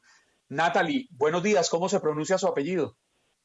Beder, muy buenos días. Muchísimas gracias por acompañarnos. La primera pregunta, en su opinión, ¿por qué es necesario hablar con nuestros hijos sobre lo que está pasando ahora en Estados Unidos como resultado de estas protestas? Bueno, muchas veces como padres o como adultos queremos proteger a nuestros niños, que no sufran, que no sepan de temas confusos o dolorosos para que para que no para que no les cause dolor. Pero la realidad es que los niños se dan cuenta de todo. Lo ven en la televisión, escuchan las pláticas de adultos, los amiguitos les platican, lo ven en las calles. Entonces, primero, siempre es importante que nosotros como adultos o como padres tengamos control sobre lo que nuestros hijos aprenden y que podamos decidir cómo vamos a presentarles la información y que creemos un diálogo con ellos para que sepan que nosotros estamos ahí para hablar con ellos de estos temas y que no hay tema que sea tabú o que no se puede tocar en la casa. Otro punto importante es que sabemos que eh, los niños desde muy pequeños ya empiezan a notar ciertos prejuicios raciales. Hay estudios que ven que niños desde tres años ya piensan, por ejemplo, que la gente de tez más oscura es mala o, o, o que la gente blanca es mejor. Entonces es muy importante que desde que son pequeños empecemos a tocar estos temas para que los volvamos más, más tolerantes, los volvamos, no, no, no, no los creamos con este tipo de racismo este tipo de prejuicios que realmente no son verdaderos y que les puede causar muchos daños, no solo a, la sociedad, pero también a ellos y a su autoestima. Sí, doctora, muchas gracias por acompañarnos. Muy buen día. Se habla de que hay que comenzar a hablar de, con nuestros hijos desde muy pequeños, a pesar de que este tipo de problemas de discriminación lo podemos vivir en cualquier eh, edad de nuestras vidas. Pero ¿qué tan pequeño se le puede comenzar a hablar a, a nuestros hijos del tema de racismo, un tema tan sensible? ¿Qué tan pequeño recomienda usted que lo hagamos? Bueno, mira, los niños, eh, los niños están programados para notar diferencias, no solamente diferencias de color de piel, pero también estatura, cualquier tipo de patrón, cualquier tipo de diferencia, ellos los notan. Es muy común que, por ejemplo, que un niño vaya con la mamá y le diga, ay, ¿por qué esa persona tiene ese color de piel o por qué esa persona tiene cualquier otro tipo de rasgo que les parece diferente? Entonces, esas son oportunidades para hablar del tema, para decir, eh, mira qué bonito el color de la piel. No, no, no decirle, cállate, cállate, eso está mal. Que hacerlo como eh, hablar Wow. sobre cómo nuestras diferencias, por un lado todos somos todos somos humanos, todos tenemos la misma raza, pero por otro lado todos somos únicos. Y también, por ejemplo, podemos poner mi mi pie, mi mi brazo y el brazo de mi hijo y decir, "Mira, tú y yo, tú y yo tampoco tenemos exactamente el mismo color." Otra oportunidad es, por ejemplo, exponerlos a un ambiente tolerante.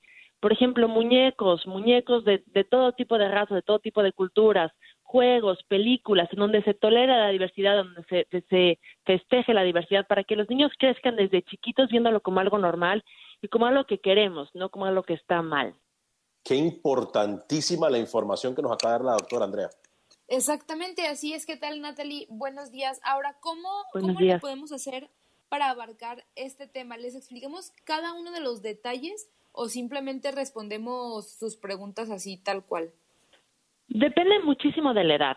Con los niños chicos, bueno, hay que siempre hay que presentar la información de manera apropiada para su edad y desarrollo. O sea, hay que los niños se dan cuenta que el mundo tiene partes injustas y les podemos hablar de ellos, les podemos hablar de la historia, del, del, del racismo sistémico que no empezó hoy, que lleva ya siglos, ¿no? Y de dónde viene y platicarles de, de, de acuerdo a su edad. Con un niño pequeño le podemos hablar de la injusticia y explicarles cómo cómo cómo han cambiado las cosas y que todavía hay mucho trabajo que hacer. Con un adolescente sí va a ser un diálogo mucho más abstracto, mucho más involucrado. Probablemente podemos compartir noticias y generar un diálogo en donde es más como un tema de iguales que uno tratando de enseñarle al adolescente. Entonces depende mucho de la edad. Natalie, eh, a mí me llama mucho la atención que uno ve videos de esos que suben en redes sociales, que se encuentran en Internet, de encuentros interraciales entre niños y no hay prevención. Ellos no distinguen de rasgos físicos, no distinguen de colores. Para ellos pareciera que todos somos iguales como deberíamos ser, todos iguales. Pareciera que es responsabilidad de nosotros los adultos el volverlos xenófobos o racistas con el tiempo. ¿Qué hacer para que nuestros, nuestros hijos no caigan en estos fenómenos? Yo creo que primero, sí, tienes toda la razón. El niño cuando, cuando es muy pequeño simplemente va a notar la diferencia, como nota la diferencia de estatura, pero sin ningún prejuicio. Y con el tiempo, por, por comentarios, por televisión, por, noticias, empieza a crear estos prejuicios raciales. Entonces, por ejemplo, simplemente, bueno, hablar del tema, asegurarnos que tengan amigos de todo, de todo tipo de, de razas y de culturas. Cosas como, por ejemplo, no sé si han visto esta la doctora McStuffins, que ha tenido un impacto enorme, o, o Dora la exploradora, ¿no? Como, como, como hispanos. Nosotros, yo de niña jamás me hubiera imaginado ver un niño rubio de ojos azules cargando una mochila de Dora la exploradora y, y queriendo aprender español. Y eso es algo que ahora, por ese tipo de personajes, ha creado muchísima más diversidad y hasta admiración por otras culturas y por otras razas. Entonces, ese tipo de detalles pueden ser súper importantes para que nuestros hijos se vuelvan más tolerantes y se den cuenta que todos somos iguales y que hay muchísimo que aprender de todas las culturas y de toda la diversidad que hay en el mundo. Eh, eh, doctora, eh, qué interesante la información que usted nos da. Soy padre de ya muchachas, una de 20 años y otra de 17 años, y no me hubiese gustado saber esto también desde mucho antes, pero se convierte la televisión entonces, los cartoons, las caricaturas, el medio más importante para tratar de ir mitigando este problema o, cerrando las barreras del racismo eh, en los niños? Creo que el tema más importante siempre somos los padres y la familia. ¿Qué, de, ¿Cuál es el tema de conversación en la casa? ¿Cómo hablamos de las protestas? Eh, por ejemplo, hablar de modelos y de ídolos que sean diversos, no siempre nada más eh, alguien blanco, ¿no? Por ejemplo, yo hablo mucho en mi casa de, de Serena Williams, o, o sea, como crear un mundo más diverso. Oh. Libros, libros donde hay personajes de todo tipo de culturas. Eh, y, y hablar de la injusticia. Por ejemplo, también a veces hacer una reflexión de nuestros propios prejuicios. Por ejemplo, yo pienso en todas las caricaturas que uno veía de niño y, y todos los prejuicios raciales que había que simplemente to to tomábamos como normales. Por ejemplo, yo que crecí en México, pensar en Cricri, que era un cantante de canciones uh -huh. eh, para niños que todos oímos, y hay muchísimas, de su, algunas de sus canciones en donde hay tonos de racismo que simplemente todos tomábamos como normales porque nadie los cuestionaba, ¿no? Entonces, si vemos algo así en, cualquier aspecto, en la televisión, en un libro, en la escuela, o si nuestro hijo nos cuenta cómo alguien se burló de otra persona por su tono de piel, inmediatamente intervenir y hacer a nuestros hijos que tomen responsabilidad y que quieran participar para que el mundo sea más justo desde una edad pequeña. Y también nos, lo que más importa es lo que hacemos nosotros, no lo que decimos, sino cómo nos comportamos nosotros como adultos en frente de nuestros hijos.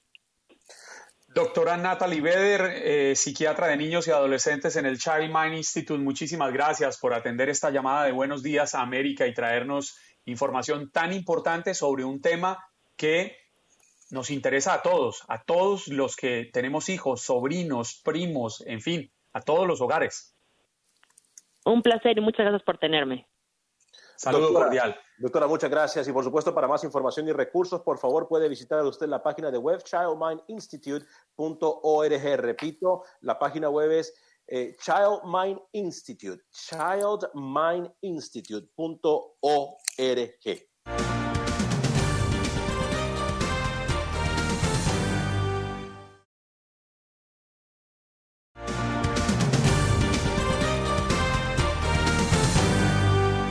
Y son las nueve y cuatro minutos de la mañana. Continuamos aquí en Buenos Días América de TUDN Radio de la cadena Univisión. Tenemos un nuevo tema, Alex. Sí. Otra, otra arista de la información que se abre en Estados Unidos. Y es que el pasado 23 de mayo, Bernardo Palacios Carvajal, joven hispano, fue acribillado por la policía en Salt Lake City, en Utah. El 2 de junio, en California, un policía dio muerte a Cian Monterrosa, un joven de 22 años, cuando estaba arrodillado. Son hechos aislados. O los latinos estamos padeciendo también abuso de policía. Esto teniendo en cuenta que hace tres semanas eh, George Floyd murió también a manos de un policía en Minneapolis. Con nosotros se encuentra Juan Cartagena, presidente de Latinos Justice. Juan, buenos días, bienvenido a Buenos Días América. Gracias, gracias por la invitación. Juan, la comunidad afroamericana en Estados Unidos se ha venido quejando tras lo sucedido con George Floyd y hemos visto lamentables episodios sociales, manifestaciones que terminan en disturbios, en vandalismo, en saqueos, en incendios, en ataques a la policía que tampoco deberían suceder. Pero, ¿qué está pasando con los hispanos que también parecen ser víctimas de brutalidad policíaca? Bueno, eh, es, es muy bien documentado que nuestra nuestra comunidad también ha sido víctima de abuso policial, especialmente con el uso de fuerza que, que resulta en muerte por décadas y décadas y décadas. La primera persona que yo pensé cuando oí la noticia del señor George Floyd en Minneapolis fue a Anthony Baez, un hispano de origen puertorriqueño en el Bronx, que hace más de dos décadas fue este, muerto la, la muerte fue causada por un policía que lo agarró por el cuello y no, no lo dejó salir. Igual como Eric Garner en Staten Island. Este, pero los nombres de hispanos son, son es una lista bastante larga. Un abuelo en California, Bakersfield, California, que se llama Francisco Senna, acribillado por la policía. Un abuelo que eh, pensaban él, en la policía, que tenía un revólver en sus manos, tenía un crucifijo en sus manos. Eso es decir que esta este, esta manera de, de responder automáticamente con el uso de fuerza innecesaria e injustificada contra hispanos también existe en este país. Eh, señor Cartagena, eh, gracias por acompañarnos. Muy buenos días. ¿Se cree que el estatus migratorio eh, pueda tener algo que ver con el abuso policial en contra también de los latinos o es algo que se hace al azar? El estatus migratorio es un elemento en lo que podemos considerar históricamente como una, una, una, una, un, una política sistemizada para eliminar nuestra presencia. Es nuestra presencia en este país que es eh, sujeta a odio de personas que piensan, la raza blanca, que ellos tienen el destino manifiesto de dominar, dominar completamente el país entero. Y por eso es que a la misma vez que hay racismo en contra de la piel oscura y la esclavitud que existe en que existió en este país, también ha sido también este, la eliminación de personas que han vivido en este país antes que este país se formó como los Estados Unidos. So, usted tiene razón. Si la, el estatus migratorio tal vez es un elemento, pero también es la manera que nosotros caminamos, que hablamos español, que somos diferentes. Eso es la razón por la cual nos están tratando de esta manera. Juan, y estas protestas que estamos eh, registrando recientemente tras la muerte de Floyd, ¿usted cree que sí lograrán un cambio real? No, no es nuevo ver este tipo de, hechos que atentan contra los afroamericanos, contra los hispanos. ¿Lograremos ver un Estados Unidos diferente, más incluyente? Queda esa posibilidad y yo también los, los ruego. Yo espero que con tanta energía, tanta, tanto activismo y tanto cuestionamiento, ¿no? Estamos cuestionando hasta cosas básicas, como por qué es necesario eh, eh, eh, enviar un, un, miembro de la policía para un disturbio de una persona que tiene este, enfermedad mental, o por qué es necesario tener tanta policía en nuestras escuelas. Estamos cuestionando ahora lo más básico, en, en, en asegurar la seguridad, seguridad pública, pero de otra manera. Y por fin eso también me da la esperanza que tal vez vayan a ser unos cambios drásticos y transformativos.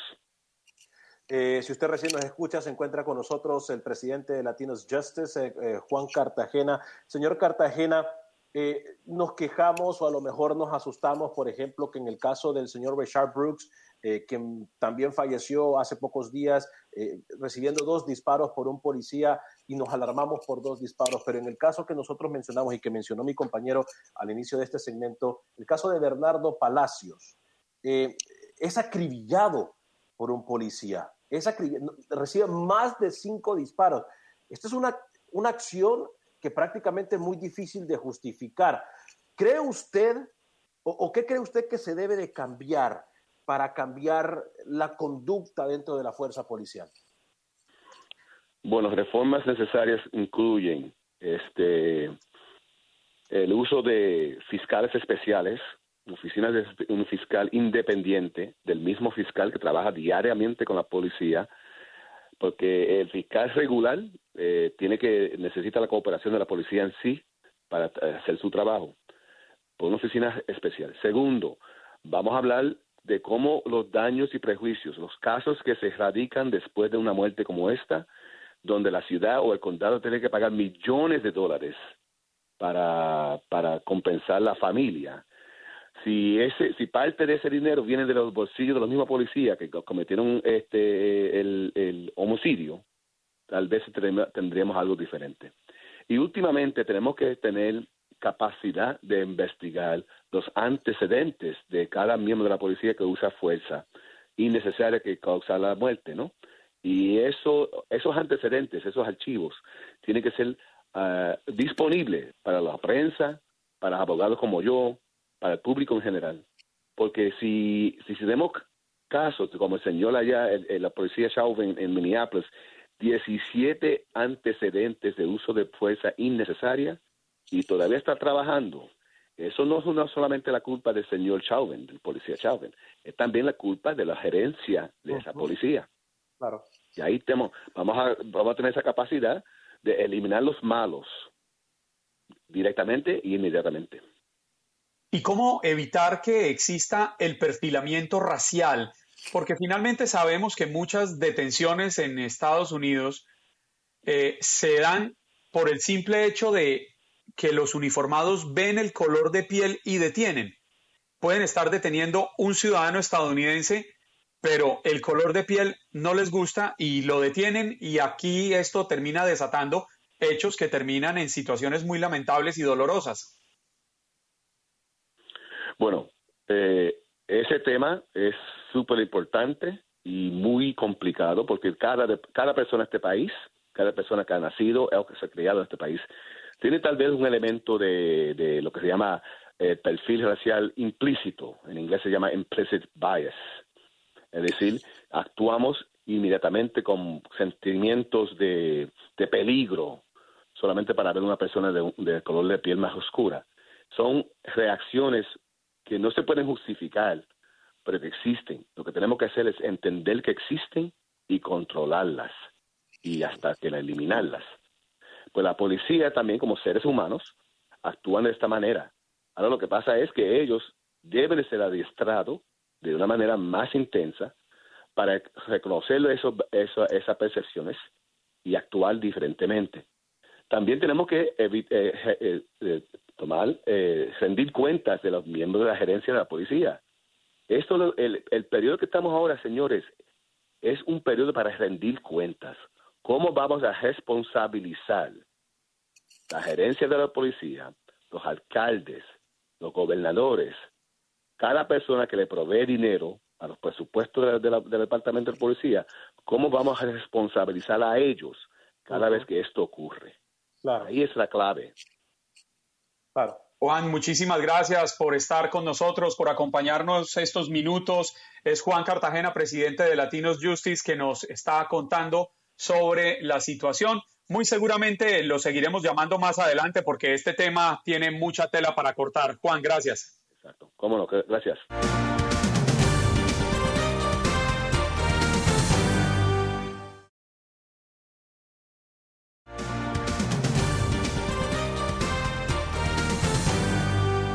Y nosotros tenemos que cambiar de tema porque hay una información que es bastante importante y es que los departamentos de justicia y de seguridad nacional publicaron este pasado lunes en el registro federal, que es el diario oficial estadounidense, el nuevo reglamento de asilo que restringirá aún más este beneficio que existe en Estados Unidos desde el año 1980. Esta nueva reforma está cambiando una estructura que estuvo vigente por 40 años y que ha sido construida para proteger los derechos de personas que se ven obligadas a huir de sus naciones por diversas razones. Para hablar de esto, contamos en este momento con la presencia de Jorge Cancino, editor jefe de Univisión en todos los temas de inmigración. Estimado Jorge, buenos días, bienvenido a Buenos Días América. Juan Carlos, buenos días, gracias por la invitación. A usted, señor. Jorge, básicamente, ¿en qué está cambiando el tema de asilo político en Estados Unidos? A ver, lo, cambia todo. La verdad es que es una, una, nueva regla muy difícil que prácticamente va a dejar casi sin posibilidades a las personas de solicitar asilo en Estados Unidos. En primer lugar, le amplía el poder a los jueces para que los jueces de inmigración determinen si la persona realmente tiene un caso de asilo o no. Si ellos dicen que no hay un caso firme, entonces eh, se, se, cambiaría la regla. La regla actual señala de que toda persona merece su día en corte, es decir, presentarse en un tribunal y exponer sus, eh, sus razones de asilo ante un juez. Pero ahora con esta nueva regla, si el juez determina que la persona no tiene una causa probable, digamos, entonces ni siquiera visitaría la corte y cancelaría el proceso. Eso es algo muy delicado que los abogados están señalando de que va a traer serias complicaciones. Eh, Jorge, muy buenos días. Eh, ¿Qué pasa, brevemente, qué pasa con aquellas personas que temen regresar entonces por las razones que salieron de su país, que temen regresar al mismo? A ver, buen día. La, el punto es este, mira, la, lo que dice la ley internacional de, de 1980 el, sobre el tema de asilo es que le pide a los gobiernos que tengan en consideración el hecho de que si una persona huye de una nación para buscar asilo en otra nación. Entonces, no es que la política internacional dice que hay que darle asilo, sino que hay que evitar deportarla a ese país del cual huyó porque su vida corre peligro. El gobierno de Estados Unidos, en, un hecho histórico, en su acumulación histórica, no solo le otorga el asilo a las personas, sino que también después de un año de estar acá con asilo, les da la residencia. Ese es un, hecho histórico sin precedente a nivel internacional que prestigió mucho la política de asilo estadounidense. Pero este gobierno lo quiere hacer todo lo contrario a esa acumulación histórica. Entonces, al cambiar el reglamento, lo que hace es prácticamente impedir que la persona solicite el asilo en Estados Unidos y prácticamente la deja a la deriva y en aquellos casos que la persona logre entrar al territorio nacional y le niegan el asilo o el derecho a pedir asilo ante un juez competente, lo subiría a un avión y lo mandaría de regreso a su país. Ese es el mayor riesgo que van a enfrentar. Jorge, si le estoy entendiendo bien, esto significa que en este momento de la entrevista de miedo creíble sería definitivo para la persona que busca el asilo.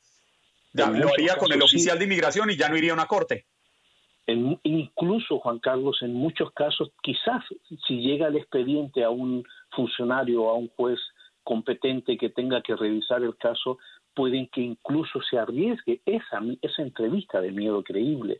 Es, es muy peligroso todo, porque además de eso, quieren hacerlo todo rápido, quieren hacerlo todo inmediato, cuando todo el mundo sabe que preparar un caso de asilo a veces lleva meses y en este caso quieren hacer los procesos en cuestión de días. Entonces la gente no tendría tiempo para esto. Y lo otro grave, que quieren cambiar la interpretación de las causas de asilo. Una de ellas es pertenecer a un grupo determinado, por ejemplo, y dentro de este grupo determinado, en los últimos años el, el precedente histórico ha incluido a, a, mujeres víctimas de violencia doméstica y a personas de la comunidad LGTB, por ejemplo, que los considera como un grupo de riesgo, por lo tanto tienen el derecho a solicitar asilo. Quieren cambiar esa interpretación y eso dejaría fuera a miles de personas. Wow, qué duro sería entonces. Eh, ¿qué, ¿Cuánto tiempo creemos nosotros que va a pasar antes de saber algo? A ver, se, publicó el lunes el reglamento, dieron un plazo de 30 días para comentario final. Eh, me atrevo a decir por el precedente que ha sentado este gobierno que al término de esos 30 días lo van a convertir casi inmediatamente en, wow. en, una, en un reglamento vigente y a partir de ese momento. Pero también... Jorge, perdóneme, perdóneme, sí. lo interrumpo, le hago una consulta. ¿Usted nos podría acompañar sí. un par de minutos más después del corte de comerciales? Claro que sí, claro. 6.40 minutos en la costa pacífica y 8.40 en el centro de esta gran nación estadounidense. Para quienes apenas se están conectando con nosotros, estamos hablando con Jorge Cancino, editor jefe de Univisión en temas de inmigración. Jorge, quería hacerle una pregunta que me llama mucho, mucho la atención. ¿Qué pasa con las personas que ya tienen un proceso en curso, que ya presentaron toda su documentación, que ya la enviaron? ¿Estas medidas que busca implementar el gobierno federal son retroactivas o es a partir de este momento en adelante? Es una gran pregunta, eh, Juan Carlos, y no tiene una respuesta porque la, no se sabe hasta que esto entre en vigor y cómo va a impactar en la determinación de los jueces. Las Cortes de Inmigración tienen casi 1.200.000 casos pendientes, la mayoría son de asilo, hay alrededor de 450, 480 jueces. Si se divide esto en la cantidad de jueces, cada caso estaría en promedio demorando alrededor de 3.2 años. Eso es una, una crisis adicional. Pero si va a afectar o no, me temo que sí, que me temo que eh, los jueces esa misma regla nueva que vayan a aplicar, la van a aplicar en la totalidad de los casos, porque muchas de las personas que están esperando en la Corte de Inmigración todavía ni siquiera han pasado su primera audiencia. Entonces, es una complicación muy difícil que aumenta el desorden que hemos visto en las Cortes de Inmigración desde que este gobierno llegó a la Casa Blanca, cuando solamente habían 530 mil casos pendientes, más o menos. Eh, Jorge, eh, ¿qué, qué, tú como especialista en la materia, ¿qué crees que pretende el gobierno de Donald Trump al hacer cambios tan radicales en una ley que siempre o por historia nos ha demostrado el humanismo que tiene este país, el sentimiento de ayudar al prójimo. ¿Crees tú que lo de las caravanas centroamericanas perjudicó para que esta gente dijera, bueno, no, hay que ponerle un alto a las caravanas, hay que ponerle un alto a aquellas personas eh, que, quieren considerar venir huyendo de su país por diferentes motivos? ¿Crees que las caravanas perjudicaron y, el gobierno tomó esta decisión basada en eso? A ver, en lo personal creo que somos el número uno a nivel mundial. Estados Unidos es una gran potencia que tiene muchos recursos, mucho más que cualquier otro. La ley, y a eso es lo que hay que apegarse, la ley dice claramente de que si una persona solicita asilo debe ser escuchada. Si hay niños que vengan de por medio, son los jueces de inmigración los que deben decidir el futuro de esos pequeños aquí en Estados Unidos. Es lo que dice la ley.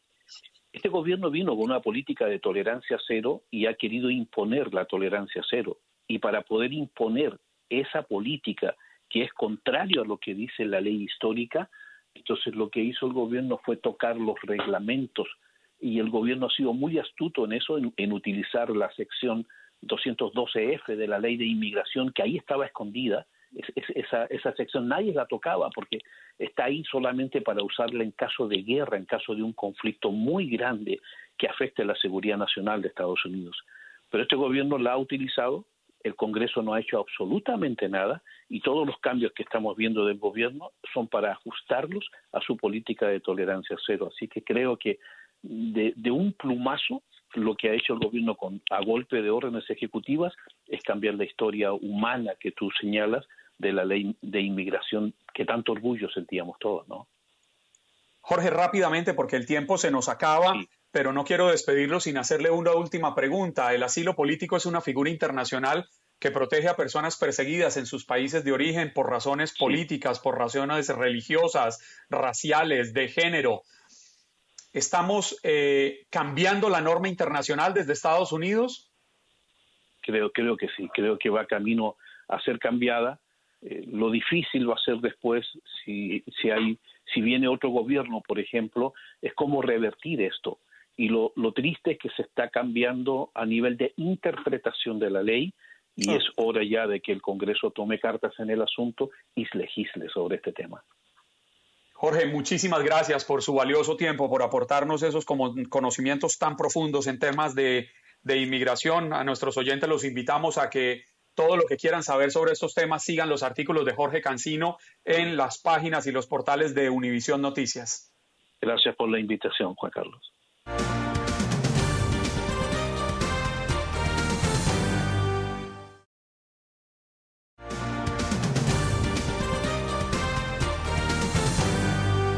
Espero que hayas disfrutado de nuestro podcast y recuerda que puedes seguirnos en las redes sociales en Buenos Días AM. Esa es nuestra página en Facebook. Nos reencontramos en otro podcast.